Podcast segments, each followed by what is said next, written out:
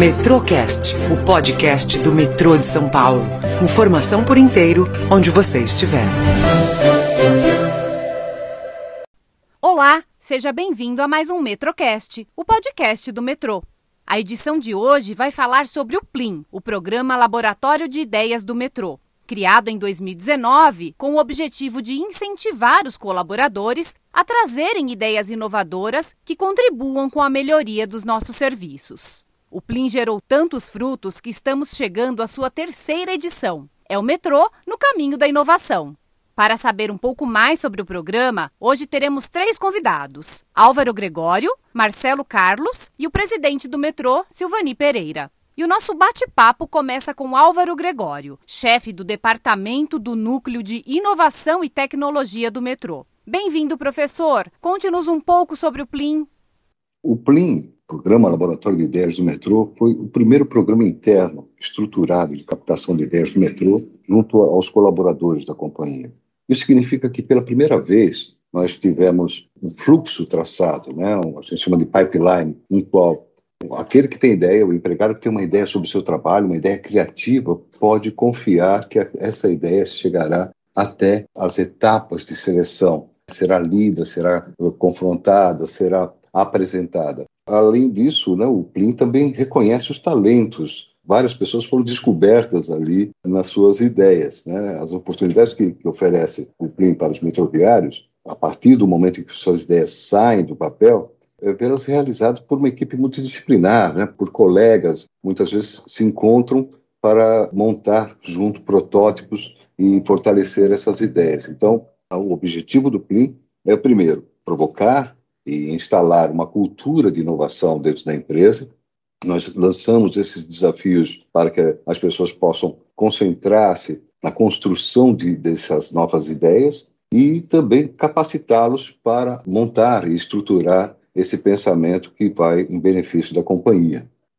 Muito bom. Álvaro, vamos relembrar sobre as edições anteriores. Sei que tivemos muitas ideias inscritas. Fale sobre esses números para a gente e quais foram os desafios. Na primeira edição do Plim, que foi em 2020, nós estávamos iniciando o programa justamente na época da, do início da pandemia. Então, o nosso desafio colocado a todos os empregados foi de como podemos enfrentar os impactos causados pelo novo coronavírus. No ano passado, foi a segunda edição, o desafio foi como podemos promover a sustentabilidade financeira do metrô por meio da redução do custeio ou do aumento das receitas acessórias. Nessas duas edições, nós tivemos 304 ideias inscritas. Dessa, mais da metade, 156 ideias, delas, a cada edição, nós selecionamos 10 ideias finalistas. Então, foram 20 ideias finalistas. O NIT acompanha semanalmente o desenvolvimento dessas equipes, dessas ideias, dessas 20 finalistas, 16 foram implantadas como projetos.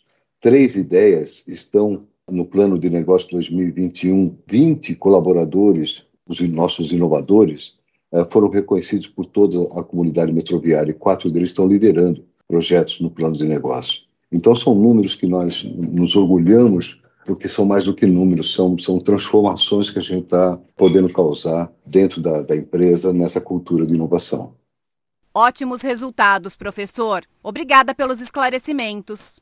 Agora vamos conversar com Marcelo Carlos, analista de gestão na gerência de planejamento financeiro, idealizador de um dos projetos que já estão em implantação no plano de negócios da companhia. Olá, Marcelo. Explique um pouco para a gente qual é o seu projeto e como ele pode ajudar o metrô. Bem, Vanessa, o projeto do chatbot financeiro começou com uma ideia no primeiro Plim. Surgiu no momento que, por conta do home office, nós nos deparamos com uma nova realidade, na qual tivemos que aprender a usar aplicações tecnológicas que não estávamos acostumados. Foi quando imaginamos que um chatbot financeiro, que é um robô capaz de interagir com humanos, seria muito útil para ajudar os empregados a encontrarem suas respostas. E isso de uma forma muito simples. Nós fazemos perguntas na plataforma Teams, como se estivéssemos conversando com uma pessoa. O chatbot analisa a pergunta e responde, porque ele é capaz de acessar bases de diversos bancos de dados. Que interessante! E conta pra gente como foi essa experiência para você. Ah, foi maravilhosa. Participar do Plim, para mim, foi uma experiência inesquecível. Me senti bem assessorado por todos os envolvidos, pela GTI, pelo NIT, que abraçou nossa ideia, e sem eles não seria possível chegar onde chegamos. Obrigada pela participação, Marcelo. Agora vamos receber o presidente Silvani Pereira. Seja bem-vindo, presidente. Nessa edição, o desafio proposto aos nossos colaboradores é como podemos incorporar tecnologias emergentes no desenvolvimento de produtos e serviços que representem soluções inovadoras para o metrô. Fale-nos um pouco mais sobre esse desafio, presidente. Nós temos que ter, implantar dentro da empresa a cultura da inovação. A mudança, a inovação, ela existe há séculos. Só que agora as mudanças e as novas tecnologias, elas estão chegando de uma forma muito mais rápida, né? Hoje você lança uma, uma tecnologia e no curto espaço de tempo você já tem aí algo que será é impactante possivelmente possa substituir essa tecnologia. A entrada do 5G mesmo vai trazer muitas mudanças para o setor. Então, como apropriar disso de uma forma tempestiva? É criando a cultura, ou seja, eu olhar para os meus processos, para as minhas rotinas, para as minhas atividades e avaliá-las permanentemente do ponto de vista tecnológico, o que eu posso implementar que essa ferramenta possa ficar mais ágil e atender melhor o, a necessidade do cidadão.